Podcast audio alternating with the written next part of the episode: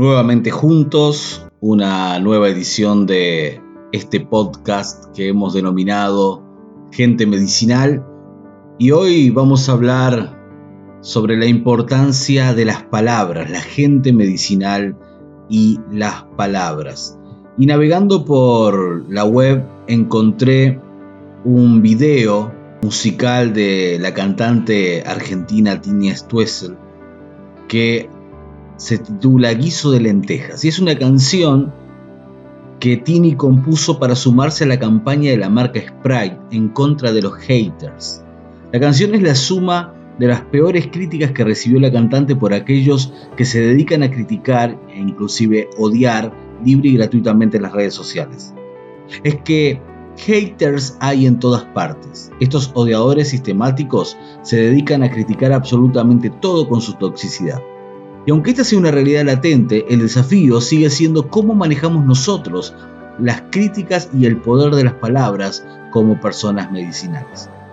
Lo primero que necesitamos entender es que las palabras tienen peso propio, un poder creativo o destructivo que puede generar un futuro o destruirlo en segundos. En su libro el secreto de los pronombres, el psicólogo social Jamie Penn Baker escribe sobre el uso que hacemos de las palabras. El profesional declara que las palabras dicen mucho más acerca de cómo somos y de nuestro estado psicológico que su propio contenido.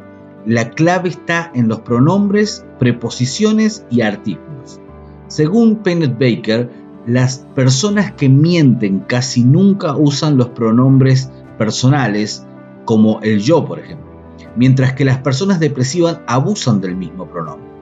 Estadísticas muestran que personas que se suicidan utilizan con mayor frecuencia las palabras yo, mío, a mí. Y en cuanto a familia y matrimonio, Penn Baker dice que las parejas que utilizan el yo y nosotros resuelven mejor sus problemas que quienes utilizan el pronombre tú. De todas las palabras, las críticas obviamente son las peores y las más dañinas. Hace unos días en nuestra comunidad de WhatsApp le pregunté cómo te afectan las críticas y las respuestas nos hicieron esperar. Mientras María reconoce que en algún momento la ha pasado mal por las críticas recibidas, Lourdes nos cuenta que las críticas a su familia son las que la paralizan. Para Claudia, son un simple conjunto de opiniones que pueden servirte para mejorar o alejarte si te dañan. En cambio, para Beatriz, las críticas de los conocidos no le afectan en nada. Ella dice, sí me afectan en cambio las críticas que vienen de mi propia familia. En ese sentido, Magalí dice, generalmente me afecta muchísimo cuando el que me critica es mi papá. No todas las palabras se las lleva el viento, algunas se clavan como estacas en lo profundo del corazón y se quedan a vivir por siempre. Si hemos de ser medicinales, aprendamos el uso correcto de las palabras, su valor y su peso espiritual. En ese sentido, la Biblia menciona que la vida y la muerte están en relación directa con las palabras. Proverbios 18:21 dice, la muerte y la vida están en el poder de la lengua y los que la aman comerán de sus frutos.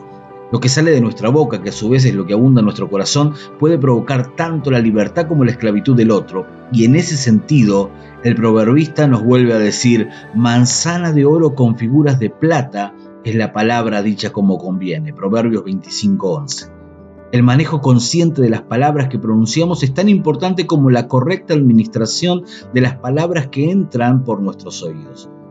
El manejo de la crítica se relaciona con la madurez personal, una autoestima saludable y las habilidades para desprenderse de la contaminación de quienes aún están enfermos. La gente medicinal ha aprendido a manejar las críticas con altura, decidiendo qué les afecta y cuánto lo hace. Ellos tienen las riendas de sus emociones y no permiten que las opiniones ajenas los destruyan. Son dueños de sus reacciones, así como de cada una de las palabras que escuchan o dicen.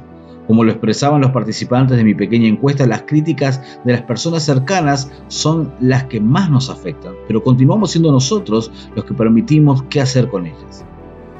Tini Stuessel supo qué hacer con las palabras negativas de los haters. Su video hoy cuenta con más de un millón y medio de visitas en YouTube.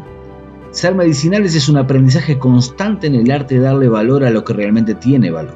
La gente que se dedica a curar a otros establecen puentes de esperanza por medio de sus palabras. Crean un futuro de bienestar para aquellos que le escuchan y son beneficiosos en sus comentarios.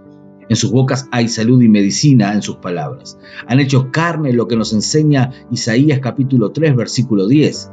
Decida el justo que le irá bien porque comerá de los frutos de sus manos.